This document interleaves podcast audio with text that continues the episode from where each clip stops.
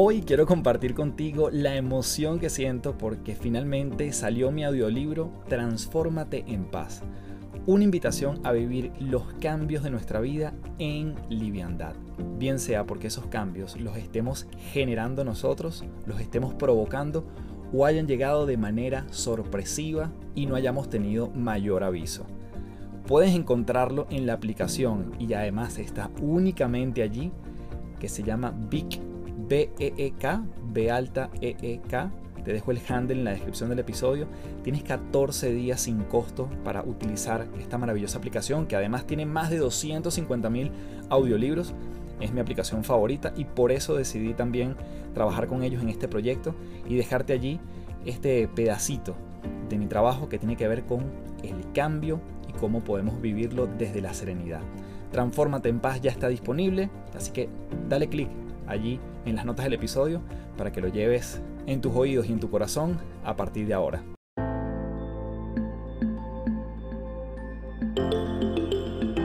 Te doy la bienvenida a las tres principales, un podcast para darle rienda suelta a la curiosidad y la reflexión para elevar nuestra perspectiva a lugares insospechados.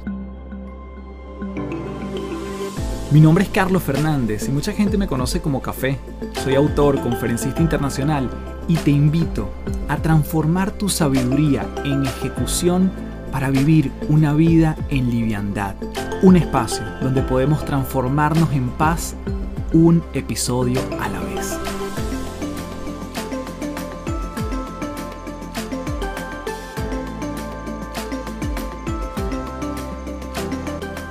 Hello, hello, un gusto saludarte. Mi nombre es Carlos Fernández, arroba Café del Éxito en todas las redes. Como siempre, principaleros y principaleras, gracias por estar en un nuevo episodio de Las Tres Principales. En esta oportunidad tuve una conversación profunda, reflexiva, interesantísima con Carola Castillo, quien de una vez te digo que te prepares bajo todos tus sentidos porque lo que ella nos cuenta tiene múltiples metáforas aplicaciones, maneras en las cuales las podemos interpretar y sobre todo una percepción que puede cambiar con el tiempo si escuchas este podcast el día de hoy o lo vas a escuchar dentro de seis meses. Con Carola hablamos justamente de perspectiva y cómo concientizarla.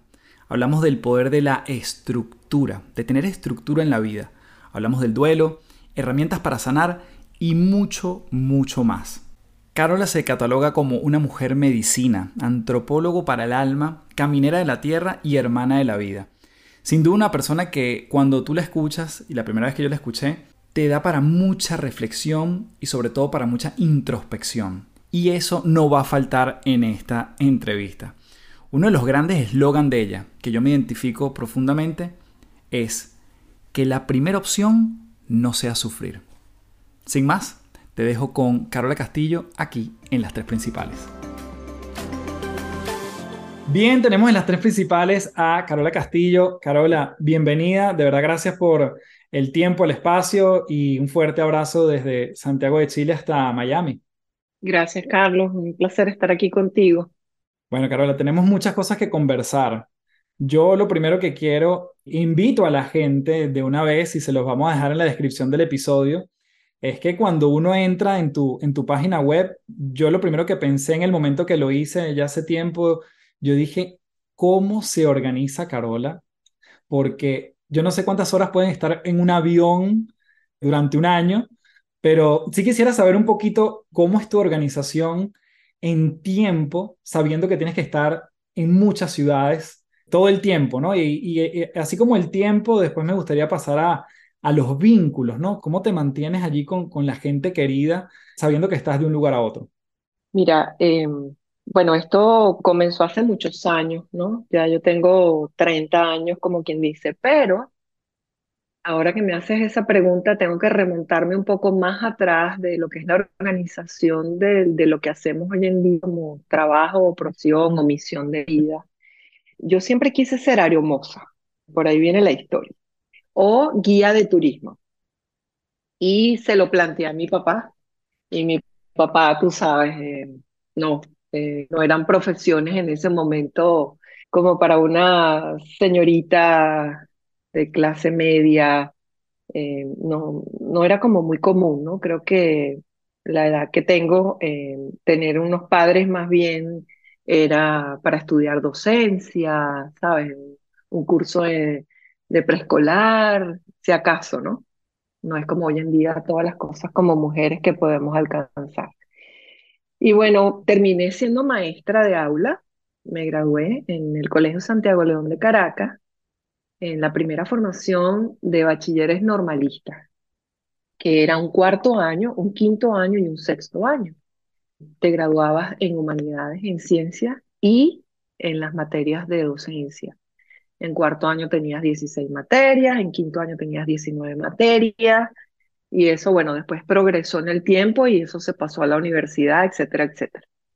Pero no había pasado un tiempo muy largo, yo trabajé como maestra un solo año, me conseguí un crédito educativo de Fundayacucho, me fui a estudiar, me vine a estudiar a Estados Unidos, salí embarazada regresé a Venezuela y a mi ex esposo en ese momento lo trasladan de Caracas a Cumaná. Y mi hijo venía con retardo de crecimiento y yo lo sobreprotegía. Y el pediatra me dice, Carola, eh, vamos a tener que meterlo en una guardería, en un colegio. No lo dejas vivir, no lo dejas respirar, no lo dejas hacer nada. Bueno, lo dejé en la guardería, a mi sorpresa, sé que no nos están viendo, pero imagínate un bebé de un año que levanta una manito y te dice adiós mamá, déjame en paz. Bueno, ese fue el día más trágico de mi vida y dije, bueno, ¿y ahora qué hago? Y me fui en lo que en ese momento era, que no sé si existe todavía el Hotel Los Bordones, en Cumaná. Y me paré en la recepción y les dije, mira, yo hablo inglés y yo quiero ser guía de turismo. ¿Qué, hay aquí? Estamos hablando de hace muchos años, ya casi 40 años. Y me dijeron, bueno, mira, tenemos un grupo de alemanes nos gustaría que esta tarde hicieras el City Tour, el tour de la ciudad. Y yo agarré mi micrófono con 24 años y me monté en un autobús con 40 alemanes y me fui al City Tour de la Bella Comaná. Entonces, bueno, creo que de allí comienza toda la jornada, porque después de tantas experiencias como guía de turismo, termino en una empresa que se llama Viajes Meliá, que estaba en, en Caracas, y ahí manejaba todo lo que era el inbound, que se llama en turismo, todo lo que venía de afuera, los charters de empresas como Sunquest, y tú sabes, vendían los paquetes canadienses y los distribuíamos en todas partes de Venezuela, en, entre Meliá, Sheraton de La Guaira, yo tenía 20 guías de turismo a mi cargo, después de ahí paso al Caracas Hilton y soy la directora de, de marketing de cuentas corporativas y yo creo que de ahí viene todo ese circuito neuronal de organización, de sobre todo conocer la parte de atrás de lo que, de lo que puedes hacer en un aeropuerto, en un hotel, en últimas instancias, cómo moverte, tu pasaporte, porque desde los 24 años estoy en esto. Cuéntame los vínculos, justamente la parte familiar, claro, que, que tiene que ver con, con tu hijo que te dice en ese minuto chao, pero que de repente también estabas, bueno, como guía turístico en, su momento tenía que ver con mucha exploración, quizás muchos momentos fuera de casa. ¿Cómo lo manejabas? Bueno, eh, al final, eh, porque al final tuve dos hijos, yo los incorporé a las, a las vivencias. Cuando me tocaba trabajar los fines de semana, me los llevaba.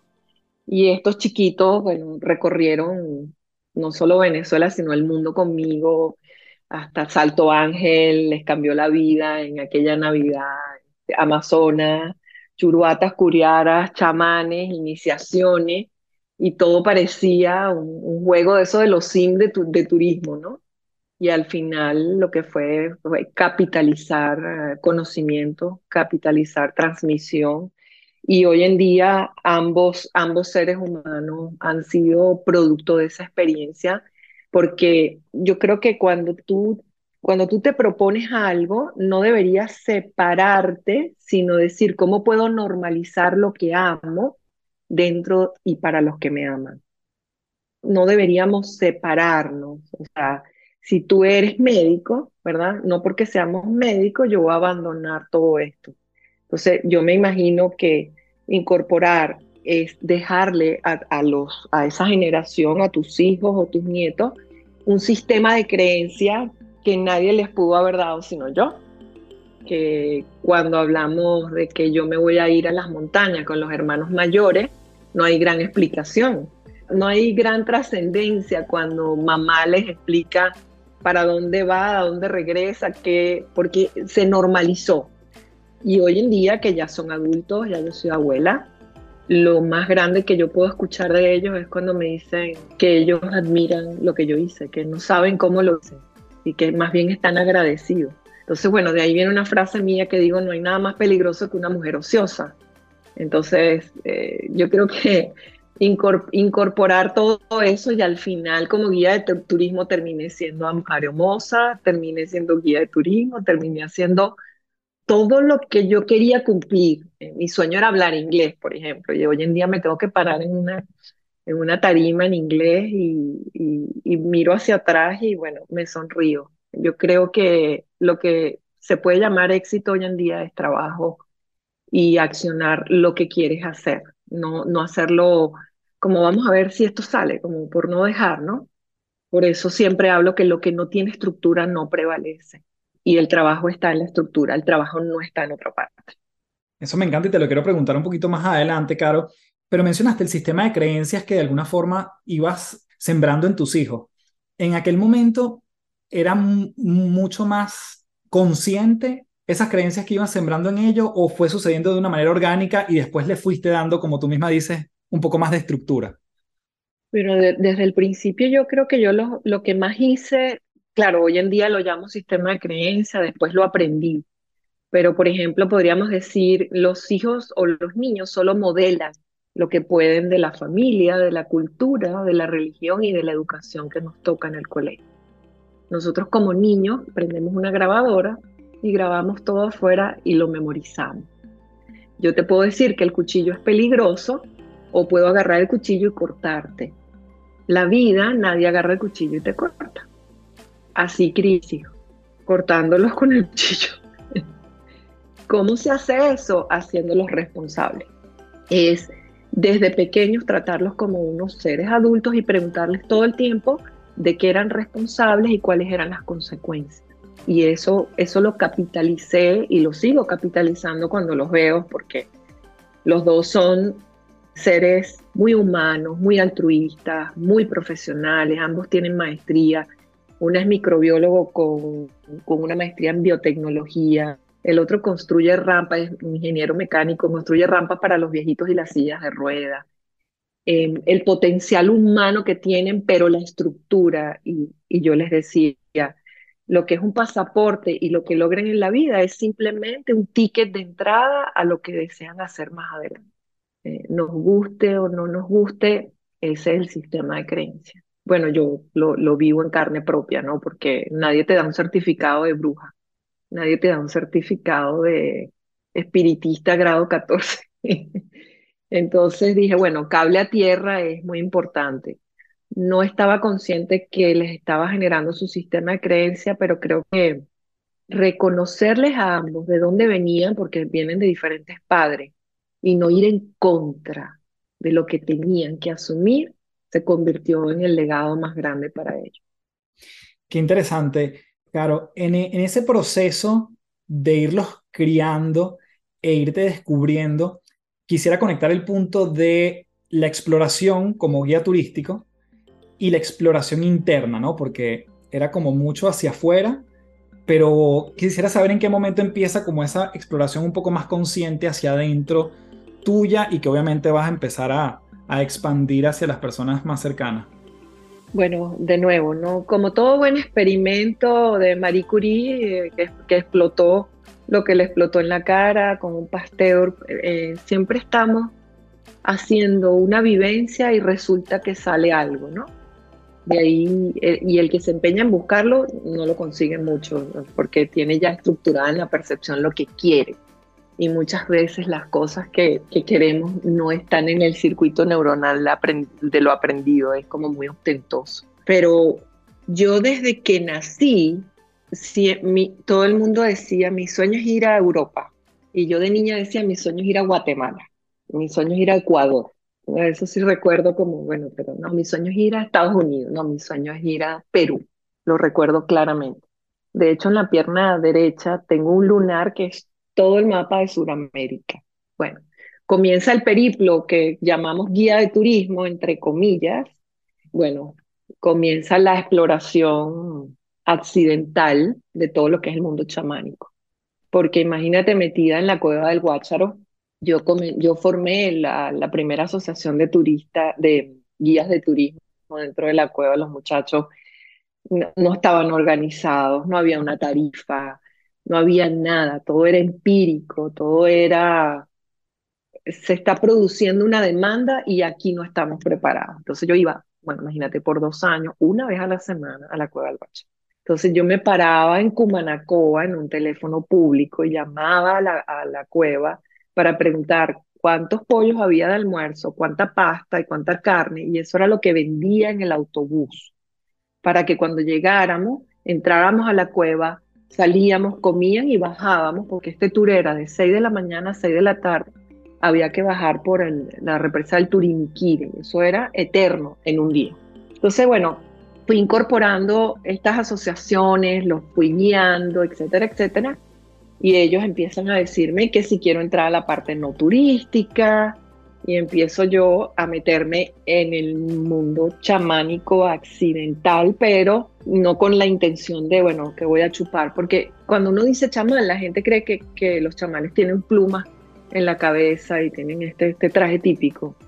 Y en estas zonas de Venezuela los chamanes pueden estar con un blue jean Entonces, bueno, por el respeto a la madre tierra y todo esto, ellos empiezan a darme concesiones, que es entrar a lugares místicos, por ejemplo, Alexander von Humboldt, que fue, eh, que, el escribió las zonas equinocciales, llega hasta la parte turística, que son 800 metros, y ahí los chamanes le dicen que ellos no van a seguir porque en el fondo están los espíritus.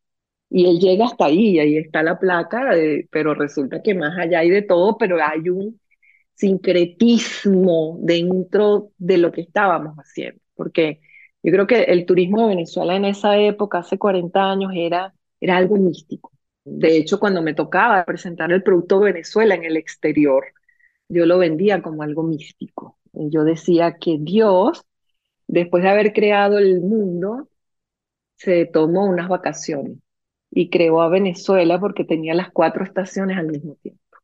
Y así mercadeaba, imagínate, imagínate con 26 años, el producto Venezuela al lado de Perú y Brasil, que nos llevaban, bueno, y entonces, bueno, después me pasa lo mismo en Canaima. Estaba cansada de hacer los tours todos los días, era la única guía. Y empiezo, bueno, a hacer estos pequeños actos de corrupción. Le daba a los pemones un dinero y los pemones subían el churum, el carrado, que en Curiara remontaban, pues un tour muy fuerte, la caminata, ver el ángel, el ángel no se le muestra a todo el mundo según ellos, si tú no respetas a la madre tierra, o por ejemplo, si te pica una culebra, ellos dicen que son flechas contra ti porque tú no has a la madre tierra y los chamanes no curan ese tipo de, mordeduras. Imagínate, entonces mientras el tour avanzaba, yo me quedaba en las churuatas con, con los chamanes y yo no sabía. Yo no sabía lo que era un chamán. Yo no sabía esa palabra. Entonces, claro, la vida empieza exactamente a donde me lleva, a los caminos de estar con los mamos, que los conozco en Colombia y me invitan y me abren la puerta en la Sierra Nevada Santa Marta. Y bueno, ese es todo el camino, pero de nuevo, metida, disfrutando, aprendiendo, respetando y organizándolos. Ese fue mi aporte. Y cuando tú aportas eso en esas comunidades, ellos hacen alianzas contigo, pero solo de conocimiento, porque no tienen nada que darte, sino te transmiten todo ese conocimiento que solo puede ser verbal o en presencia, no hay nada escrito. Y eso fue lo que se logró. Ahora lo veo, ¿no? Veo hacia atrás y digo, ya entendí. Claro, las personas que yo he podido conocer y entrevistar, una de las cosas que tienen en común es que cuando se dedican a elementos desde el punto de vista, vamos a llamar, o espiritual o de exploración interna, hubo un momento en sus vidas que hubo un antes y un después, como puntos de quiebre, ¿no? Que tú dirías, esto fue algo que para mí fue un evento importante, ¿no? Que marcó un hito. En tu caso fue así, bien sea por algún tipo de exploración que, de las que nos estás contando o un evento personal que tú dirías, a partir de ahí yo creo que sí lo pudiese como marcar en tu línea de tiempo. Wow, eh, qué, qué bella pregunta porque viaja uno en el tiempo, ¿no? A ver, a ver dónde, porque todavía siguen pasando esos puntos de quiebra. Pero yo diría que la experiencia de perder a un hermano que falleció, mi hermano menor, ese fue un punto de quiebra importante, porque hay cosas que uno normaliza en la vida, como por ejemplo, uno dice, todos nos vamos a morir, todos podemos conversarlo hablando, pero cuando te llega el momento, hay algo que, hay algo que te cambia la vida. Y, y eso que te cambia la vida no está en el camino que tú te propones, porque cuando tú te propones algo, eso que tú te propones tiene menos impacto que cuando no te lo propones. O por ejemplo, tú vas a salir a estudiar mandarín y de todo tu conocimiento te vas a practicar tu idioma, tiene menos impacto, ¿verdad? De lo que vas a aprender porque por lo menos te puedes defender. Y así somos los seres humanos. Y nosotros normalizamos una cantidad de cosas como que la vida es eterna, esto no me va a pasar a mí. Y bueno, perder a ese hermano se transfiguró todo, todo, la familia, es vivir muchos años con terror a que tú puedas perder tu propio hijo, es que te ponen jaque mate a todos los niveles. Y eso me llevó mucho, a raíz de eso, a aprender del libro tibetano de los muertos. Y bueno, y me metí en esas aguas profundas y de ahí salto a las plantas sagradas. Las plantas sagradas me dan otro sartenzazo por la cabeza, pero de nuevo, ¿no? Más, con, más consciente, más consciente, hasta que finalmente todas las piezas que creías que no encajaban empiezan a ser tu empedrado para que puedas seguir caminando.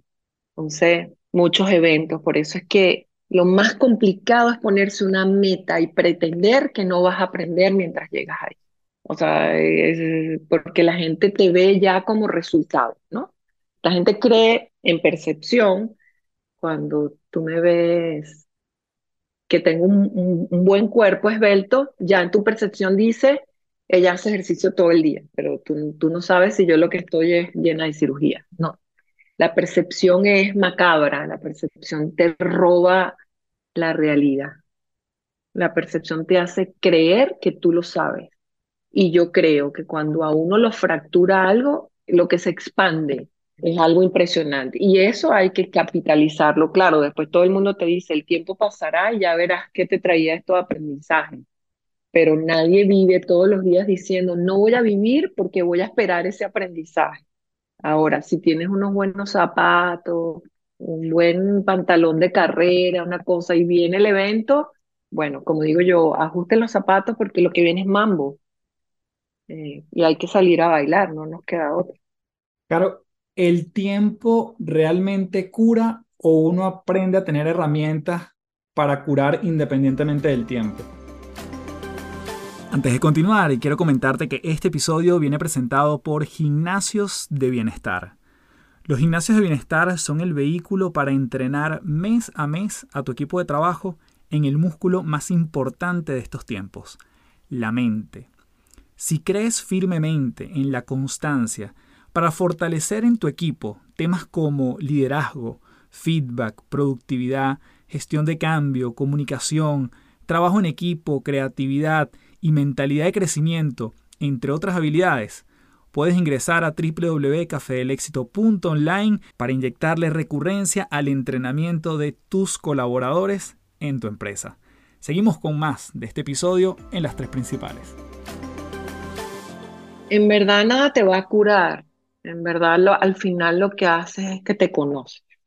¿Y qué sucede de cuando aprendemos en, del sistema de creencias, como hemos repetido la vida? No saltes de allí, no hagas esto. O sea, no es el mantra de nuestra infancia, porque los adultos ya saben lo que no es prudente para nosotros, pero nosotros no lo hemos, no lo hemos vivido todavía. Entonces, supongamos que este sistema de creencias hace una jaulita alrededor de nosotros. Y esa jaulita no, no tiene llave, está abierta. Entonces, desde, desde esa concepción de lo que es la vida, nos hacemos una historia, que es la cosa más opuesta que te puedas imaginar. Imagínate que aquí hay un iceberg, ¿no? La punta del iceberg. Sabes que dependiendo del tamaño de la punta del iceberg afuera, la roca abajo es más grande para que se mantenga a flote. ¿sí? Bueno, desde ese, la parte de arriba vamos a llamar lo que repetimos, nuestro número de teléfono, yo sé qué es el amor, yo sé quién es Dios, ta, ta, ta. Debajo del iceberg están todas las primeras capas del condicionamiento humano que nos encerraron en esa jaulita. Debajo del comportamiento humano está la parte inconsciente colectivo, vidas pasadas, eh, Dios mío, toda esta magia, simbología que la palabra o lo que aprendiste en percepción te lo va a poner en el filtro y tú lo vuelves a interpretar y tú dices, yo sé lo que es esto, no lo sabemos. Entonces, ¿qué es lo que cura? Conocerme, ¿ya? Cuando tú te conoces, bueno, que me encanta que siempre hay una frase que dice la locura, locura, ¿no? Porque cuando tú decides salir de la jaula y salir del clan, agárrate, porque tú pones todo en duda. Y tú dices, ¿y si no es como me lo contaron? La pregunta es, ¿cómo lo vas a probar ahora? Yo tuve un caso que siempre lo menciono en Colombia, que la chica me dijo, a, mi, abuela la enterraron viva. Y todo el mundo en el, en el workshop así como, wow. Y yo así, tan tranquila, y la participante me dice, de ahí viene mi claustrofobia, de ahí viene mi terror a la oscuridad. Y yo le pregunto, ¿quién exhumó el cadáver para saber si la habían enterrado viva? Esa pregunta no nos la hacemos los niños.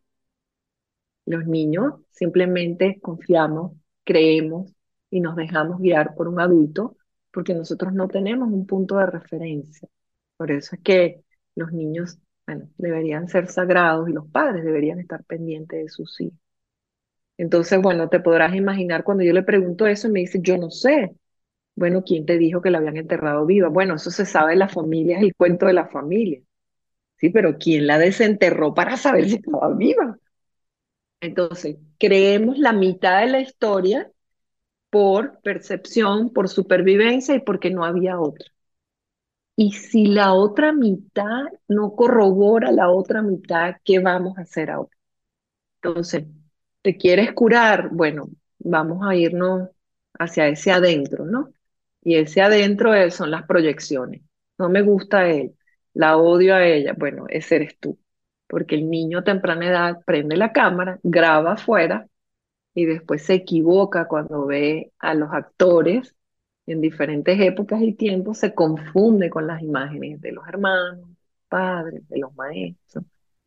Y bueno, tenemos que poner las piezas en orden. Eso es todo. Y de ahí el tiempo ya no es tiempo, porque la materia se siente que ella empieza a jugarte con el tiempo, pero hay que decidir a qué le vas a dar comida. Para poder estar aquí con la parte interna espiritual, tienes que ayudarte afuera.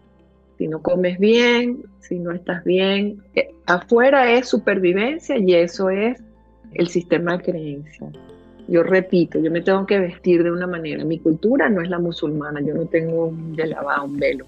Mi cultura es esta, esto fue lo que yo aprendí. Pero ¿qué pasa si yo me voy a Marruecos y me quiero mimetizar dentro de la cultura como ellas se visten, eso sería comidita para el espíritu. Sin juicio, sin medias tintas y decir, ah, yo quiero saber quién soy en este mundo aunque no haya nacido aquí. Y esas experiencias te dan más que tiempo porque el espíritu es eterno. El espíritu es eterno y me gustaría meterme con, con esa palabra de, mm, en general, la, la espiritualidad o, o, una vida más consciente, ¿no? ¿Cómo, ¿cómo tú dirías que podemos nosotros tener una vida más despierta, más consciente y que muchas veces se vincula con este término de espiritualidad? Porque desde mi punto de vista no hay nadie más espiritual que otro, pero a veces se confunde que pareciera que hay como grados en esto. Eh, ¿Cómo lo has vivido tú o cómo lo enseñas dentro de todo lo que, lo que enseñas? A mí me gusta llamarlo conciencia. Cuando hablamos de cuán consciente eres y cuál es la responsabilidad de lo que está pasando de parte tuya. Inmediatamente, la, o sea, tú quieres apuntar afuera y de nuevo ahí está la percepción del niño que graba y él no puede ver hacia adentro. O sea, imagínate, si una mamá ve a unos hijos con unas tijeras peligrosas y les dice, oh, respira y posiblemente te cortes, vive la experiencia. De adulto, seríamos otras cosas. Pero los padres están diseñados para lo contrario. Es para decirnos, no, cuidado, porque ellos ya en su experiencia y vivencia nos van a transmitir eso. Entonces, si yo comienzo a decirme cuál es mi parte en todo esto y de qué soy responsable, ahí se te voltea la tortilla porque te tienes que obligar a preguntarte. Por ejemplo, si tú me preguntas a mí, ¿de qué eres responsable de que viajes tanto y tu agenda y estés estructurada? Yo te puedo decir que no fue un golpe de suerte. No, eso no es un golpe de suerte. Un golpe de suerte no se trabaja y la conciencia no es un golpe de suerte. Entonces, responsabilidad y cuáles son mis consecuencias. Y da rabia, ¿no? Porque es preferible patear al de afuera. Pero cuando tú pateas al de afuera, te estás pateando a ti mismo. Entonces, bueno, no hay otra que dar la vuelta. Tú te sales, chequeas tu entorno y dices, Dios mío, bueno, se llama el retorno a casa, se llama proyección, se llama todo lo que veo afuera soy yo, me estoy descubriendo. Eso sí, no en esa espiritualidad falsa de esa compasión de om y la gente me abusa y la gente me roba, e, esa no. Ser espiritual es, ya va, ya va, momento, esto es lo justo, este es mi trabajo, estos son mis honorarios, porque hacemos labor social y en la labor social no es lo mismo que la estructura de tu trabajo. Entonces, la conciencia, la responsabilidad y cómo vas a estructurar todo lo que estás viviendo. Y de ahí viene un gran aprendizaje. y yo creo que de que soy responsable de lo que tengo o he dejado de tener. Bueno, que no me levanto temprano, ya. No me levanto temprano y, y no quiero. Hasta que te dan el campanazo, ¿no? Y te dicen, mira, tienes que, tienes que producir, tienes que producir y, y, y no hay nada más espiritual. Siempre me gusta hacer un poco de humor con esto. Cuando uno tiene un buen orgasmo, a quien mienta, ¿no? Cuando la pegas en el trabajo o cuando eres próspero, ¿a quién llamas? ¿No llamas a Dios? Eh, no mientas a Dios. Ahí, está, porque es que lo más sagrado que tenemos es esto, el cuerpo, la vida, y traducir todo ese mundo invisible en algo productivo aquí abajo, que la gente lo pueda tocar, comer. Pero ¿por qué nos conectamos con lo invisible? Bueno, porque en la infancia tuvimos un niño que se desdobló en dos, se quedó en el techo, soñando con Batman y una capa y unos superpoderes, y ese todavía anda por allí haciéndonos creer que la vida es un realismo mágico. No lo es. La vida, ella es especial y aquí quien no le aporte algo a ella, hasta luego. Así de dura. Claro, y si nos puedes regalar alguna herramienta para conocernos más, para bien sea que haya algo que tengamos pendiente por resolver, nosotros lo podamos identificar. ¿Qué nos podemos llevar como en esa, en esa mochila de, en ese toolkit? Oye, yo, a mí me encanta, hay una película de un, de un espiritista brasileño que se llama Chico Javier. De repente un ángel se le aparece y él le dice, yo, yo quiero saber quién soy, yo quiero saber a qué viene la tierra. Y el ángel le dice, bueno, yo te lo voy a decir, pero vas a sufrir muchísimo. Y él le dice, no me importa, pero dime quién soy. le dice, pero te voy a decir cuáles son las tres reglas primero. Él le dice, lo que tú me digas con tal de saber quién soy. Y el ángel le dice, disciplina, disciplina y disciplina. Imagínate. O sea, no hay nada más increíble. ¿Por qué? Porque en percepción creemos más en lo invisible que lo visible pero en realidad la materia y la vida necesitan más cosas visibles que invisibles, porque yo podemos estar orando, podemos pedirle a Dios que quite al hombre o a la mujer que nos está robando nuestro amor, pero se lo, es como le encargamos la vida como algo invisible y nosotros creemos que no somos ese factor. Por allí anda un psicólogo canadiense, lo debes haber escuchado, que se llama Jordan Peterson, él habla en su conferencia de algo tan disciplina, disciplina, disciplina, que es levántate y arregla tu cuarto.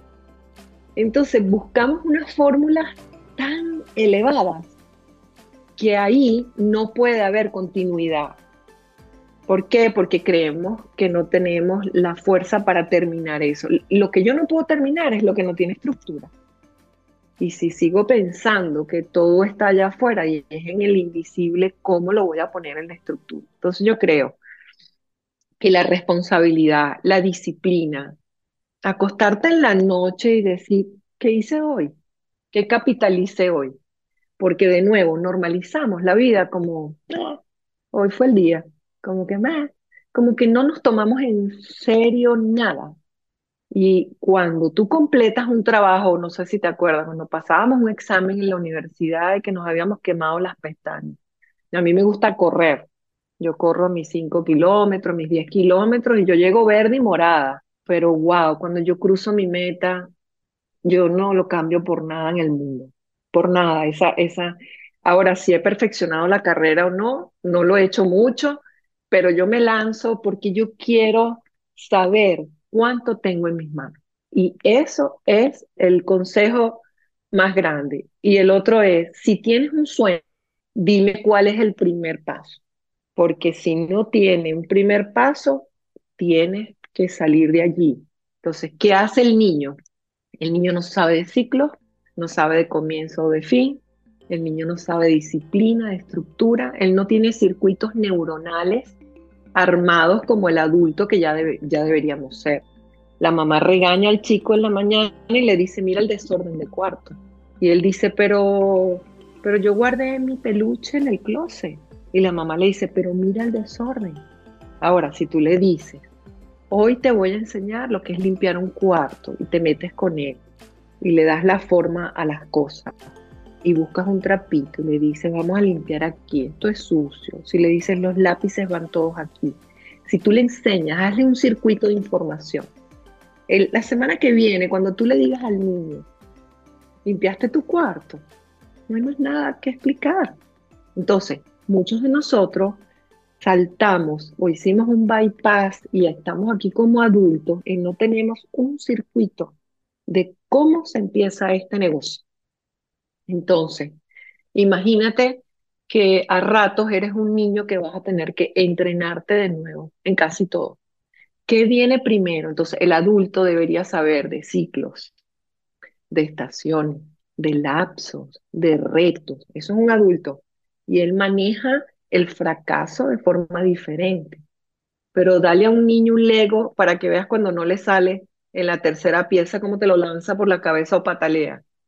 Bueno, ¿qué está pasando? Que nuestros líderes políticos, los directores de empresas, están en esa etapa de la infancia y ahora llevan grandes proyectos allá adelante y al final lo que somos son, bueno, grupos de infantes dirigiendo la vida.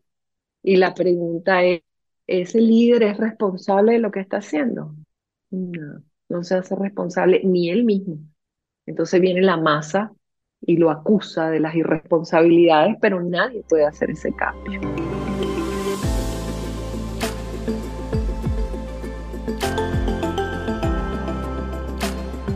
Al principio me habías comentado que en mi curiosidad de, esa, de esa agenda tan apremiante que tú tienes, me dices que de alguna forma tuvo una intención detrás, no fue una casualidad.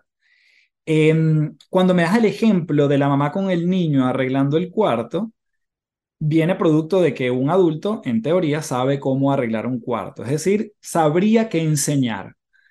¿Qué pasa cuando tú tienes, que lo has mencionado muchas veces, sueños o metas, pero no necesariamente sabes la estructura que conlleva la construcción de esa meta?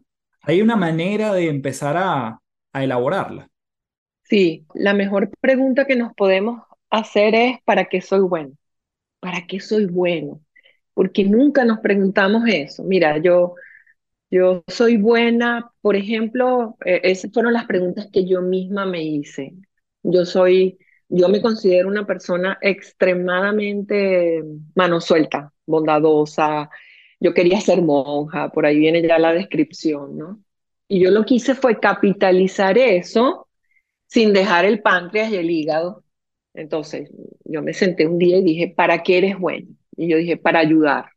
De ahí venía guía de turismo, de ahí venía de porque no es para estar delante de un, edificio armando cabilla, no, lo mío era comportamiento humano, los seres humanos, de ahí fui atando piezas y después llegué a, enseñar. Yo a los 19 años ya era maestra. Enseñar qué me gusta los niños, qué me gusta pasar esa información. Cuando tú pones tus piezas todas juntas, podemos hacer algo con eso. Pero de nuevo, la mente, y de ahí viene la ley de atracción, que, no, que nos enreda un poquito la vida. Cuando tú cierras tus ojitos y dices, voy a ser presidente de la nación, como los niños, que tú le preguntas, ¿qué vas a hacer cuando seas grande? Astronauta. ¿Qué vas a hacer cuando seas grande? Eh, cocinera. Tú no le puedes preguntar al niño, ¿y qué paso viene primero? Y ya tienes el dinero para estudiar tus sueños.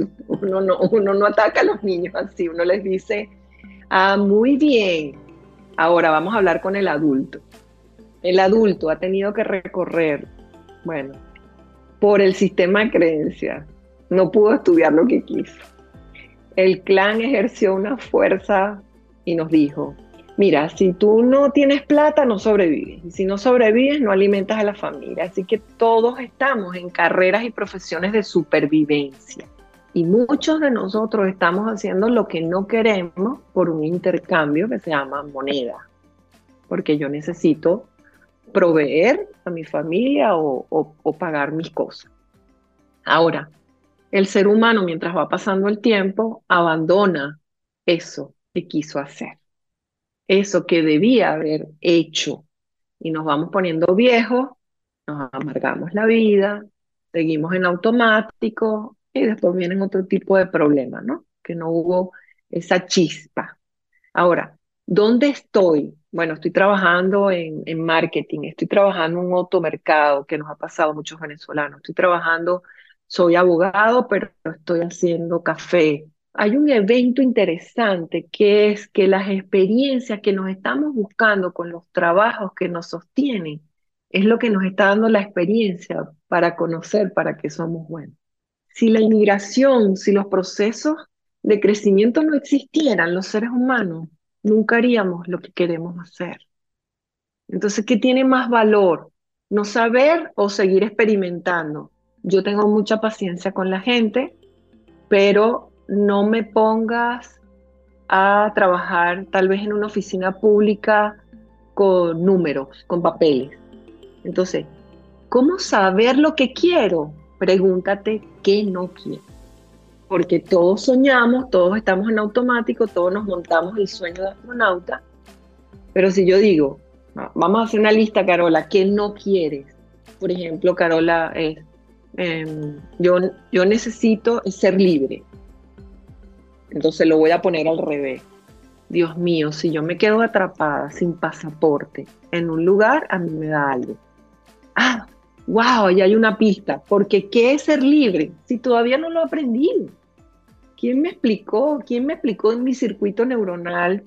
Mira, mi amor, esto es libertad. No, no, yo me he tenido que hacer mi propio concepto de amor, de Dios, de libertad. Entonces, lápiz y papel, aterrizar las ideas. ¿Por qué escribir? Que yo digo, cuando uno asesora a empresas o a individuos, es tan interesante escribir. Yo tengo cuadernos y cuadernos y cuadernos, que la percepción necesita siempre un punto de referencia. El niño, imagínate que él está en un carrusel, un tío vivo, dando vueltas, todo el tiempo en los caballitos y él se cambia de caballito y él cree que al cambiarse de caballito cambió de algo. Sí, ahora hay un corcel, una carroza, pero está montado en la misma rueda y da la misma vuelta. Ok, cuando tú escribes, el, el carrusel se para por completo y ya no funciona y tú dices, ups, estoy estancado. Cuando tú escribes, y dejas en el tiempo un punto de referencia, eso es lo que te va a ayudar a decir, ¡Ah! mira dónde estaba, mira de dónde vengo, mira lo que he cambiado.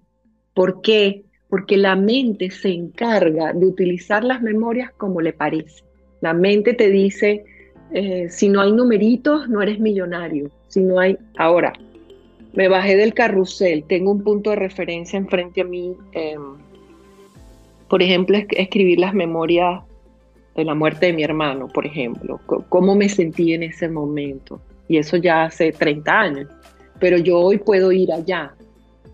si yo no hubiese escrito eso, yo creo que hoy en día yo me levanto y sigo en el carrusel cambiando de caballito. Y el caballito uno es miedo, te puede pasar a ti, eh, no vivas, asústate, fantasma, ¿sabes? Los caballitos tienen esa característica para que no te vas. Ahora, el adulto busca el punto de referencia y suena tonto, pero escríbelo y chequea. Y hoy en día le recomiendo más a la gente que es más visual, auditiva, que se grabe un video con el teléfono. Hoy es el día tal, estoy aquí, me siento así, ¿sí? ¿Por qué? Porque de nuevo, las emociones te hacen creer que el tiempo no va a pasar. Entonces, yo puedo llorar eh, esmorecida por, por la pérdida de mi hermano, pero no me sucede cuando leo esos apuntes y digo, he crecido, respeto lo que a él le tocó, porque a mí también. Y si él, lo hubiese, si él le hubiese gustado o decidido quedarse y yo me hubiese ido, ¿qué hubiese hecho él? Mm. Eso para mí es, muy importante. Claro, esta intencionalidad con la que uno puede proceder a hacer estructuras para conseguir aquello que, que queremos o que creemos que queremos, ¿cómo se compagina con la flexibilidad? Es decir, ¿en qué momento una meta se convierte en una terquedad por alcanzar algo que quizás no es lo que nos corresponde? Wow. Bueno, yo creo que eh, muchos de nosotros, de nuevo, preferimos un sueño que arrancar. Y, lo, vamos a dejarlo de, inquietud o de tarea. Las tareas, las tareas abren, porque el, podcast lo podemos escuchar mil veces, wow, lo que ellos hablaron, pero si no ejecutamos una acción del podcast, se sepulta el podcast y se perdió, porque vale la pena que la gente siga adelante con los proyectos. Mira, escoge a tres personas que sean íconos para ti tres personas que hayan alcanzado, que sean íconos, búscalos y lee su comienzo. Pero la mente de nuevo nos engaña y dice, ahí está Steve Jobs, ahí está Oprah Winfield, ahí está Mark Zuckerberg, que ya lo vemos en corte porque el hombre se está robando la data, o sea, ya nadie lo ve con una camisa metido en el basement atrás. Una de las historias que a mí más me gusta es la de Antoine Exupéry, del Principito. Y lo voy a dejar como inquietud para no dar toda la papa pelada. Porque el que es curioso y el que quiere seguir adelante tiene que practicar las ganas de seguir. Ese es el éxito. Leer el Principito de nuevo, que muchos lo leímos, pero lo vamos a leer de nuevo y vamos a aplicar esa intuición que pudo haber pasado en la vida de este señor. Este libro es el tercer libro más vendido del mundo. O sea, imagínate lo que estamos diciendo. Claro, tú compras el libro, tú lo lees y listo, o lo guardas o a la basura. Pero métete qué hay detrás de cada cantautor que tú llamas exitoso, de cada escritor que llamas exitoso, de cada persona que tú consideras exitosa. Lo que tú consideras exitoso es el trabajo que hizo el otro y que tú no has comenzado a hacer. No sé si se entiende eso. Perfectamente. O sea, yo veo el resultado al, yo veo el resultado al final, pero yo antes de que tú veas ese resultado, yo te digo, para construir la casa y la gente me dice, Carola, no me alcanza el dinero para tus cursos, cualquier cosa que venga por allí, yo siempre le digo, búscate tres trabajos búscate tres trabajos o haz un plan y roba un banco, pero tengo un buen proyecto. pero no te quede claro, porque en el momento que tú hablas de la realidad, la gente dice, ay no, nadie te dice, oye, ¿cómo me puedes asesorar para buscar tres trabajos? ¿O me puedes asesorar para robar el banco? En el momento que tú le das al ser humano la estructura para que comience el trabajo, todo el mundo corre. Entonces, ¿Qué nos hace hoy las redes sociales? Bueno, las redes sociales es, yo te veo y ya tú hiciste 200 bíceps y yo cierro y me voy y me tomo un refresco y digo, ay, ¿por qué no tengo estos bíceps? Pero el cerebro, porque lo está viendo, cree que ya lo tiene. Entonces imagínate, mientras más imágenes y más, más información pasamos, yo quiero estar del otro lado, ¿por dónde voy a empezar? ¿Con quién lo voy a hacer? ¿Cuáles son mis alianzas? ¿Con qué recursos cuento? Cuando tú empiezas a desplegar el proyecto, el que está listo dice, no soy todólogo, tengo que trabajar en comunidad, pero lo tengo. Por lo tanto, necesito a alguien que cobre, que ejecute, que salga, que camine. Y sabes que lo que no queremos, comunidad, porque el niño es ególatra, egocentrista, egoísta. El adulto debería trabajar en comunidad. Qué maravilla todo esto que nos estás compartiendo, Caro, cosas que te doy las gracias en mayúscula. Ya acercándonos al cierre de la entrevista, sí quería preguntarte justamente por esa, por esa percepción de la que has hablado. La percepción, ¿la podemos cambiar por experiencia o por una exploración interna? ¿Por ambas? ¿O siempre nos deberíamos estar prácticamente cuestionando todo para poner eh, en perspectiva esa percepción que vemos hacia afuera? Desde esa foto en Instagram hasta lo que mi jefe quiere de mí en el trabajo, hasta el por qué no he llegado a donde digo que quiero llegar. Bueno, como, como te dije antes, la percepción es macabra. Los filtros con que uno ve la realidad siempre están afectados. Una de las primeras cosas es el lenguaje, que son circuitos psicológicos. Cuando yo estoy enseñando en algún país, yo tengo que tener cuidado con las palabras. Es increíble. Yo estaba trabajando en Alemania y yo hablaba en inglés y, y yo iba para arriba y para abajo con la palabra passion, pasión, passion y passion y passion. Y en un break una señora se me acerca y me dice, Carola, passion en alemán es veneno. O sea, imagínate, tú estás parada allí y ahí está la configuración de una percepción en lengua. Y uno de los más difíciles, y no me lo vas a creer, es el español. Porque coraje no es lo mismo en México que para nosotros. Entonces tú tienes que blindarte y adaptar. Ahora háblame de ir al mundo musulmán, siendo católico, o sea, ahí está esa experiencia. Ahora, no hay nada más maravilloso que el recurso de lo que nos tocó. Si hablamos de perder eso, ese filtro que nos pusimos, ¿qué es entonces lo que vamos a aprender? ¿Cuál es el otro lado de la moneda? Si yo conocí un lado, mi pregunta es, wow, déjame conocer el otro, pero el que uno inicia es el más importante. Entonces, yo hablo español, valoro mucho que hable inglés y que entienda otros idiomas, pero es tu origen el que te va a dar la bitácora, la brújula de ese cambio. Quitar o borrar todos esos circuitos de aprendizaje sería el sign. Y eso no lo queremos. Ahora, ¿qué pasa si yo con mi español, con mi formación o sistema de creencia de blancos, negros e indios, con la cultura venezolana y lo que pude adquirir de atrás, de, con lo que me enseñaron mis maestros, lo que aprendí en la religión, con todo ese chamanismo, ya yo tengo un punto de partida. Este es el que te baja del carrusel. De ahí es que yo voy a decir qué quiero y qué no quiero. Y ese es el camino y el recurso. Por eso es que cuando la gente viene a sesiones o quiere hacer algo, lo primero que te dicen es quítame esto, quítame esto, Carola, que es horrible. No, ese es el punto de partida para ver qué es lo que queremos.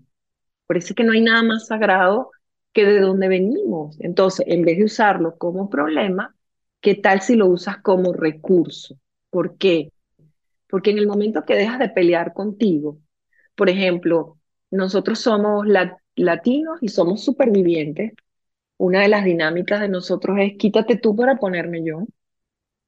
Bueno, entonces tú sales a trabajar y tú estás consciente de esa dinámica, tú vienes de allí, pero tú ahora la vas a poner en un trabajo para que en comunidad no se metan el pie.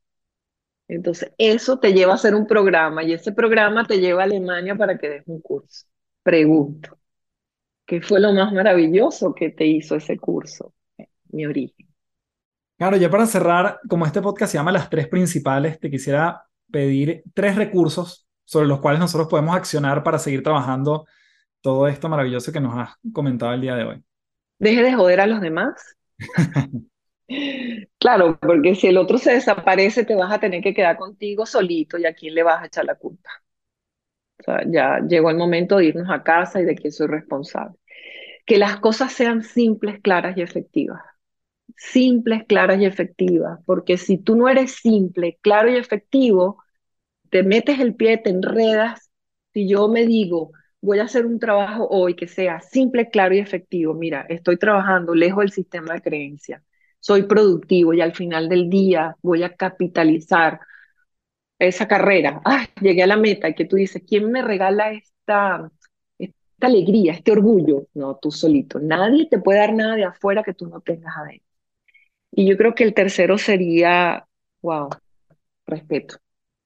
Respeto, porque cuando, cuando tú respetas y ya no tienes ese juicio, es porque ya eres ese ciudadano universal.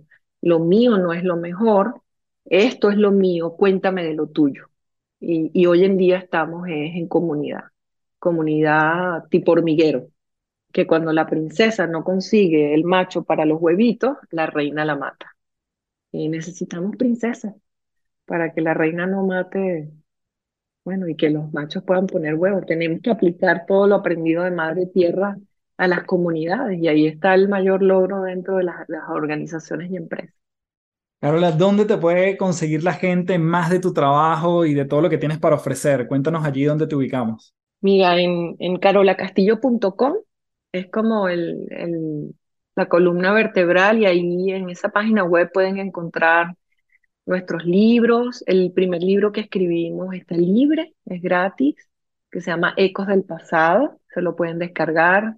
Por supuesto, vamos a intercambiar el correo electrónico, pero se lo pueden bajar y si no quieren estar en la base de datos se salen después, no hay problema. Tenemos una agenda muy linda que es Manos a la Vida, que es para organización, para estructura, tenemos el camino hacia la maga, tenemos talleres, tenemos cursos.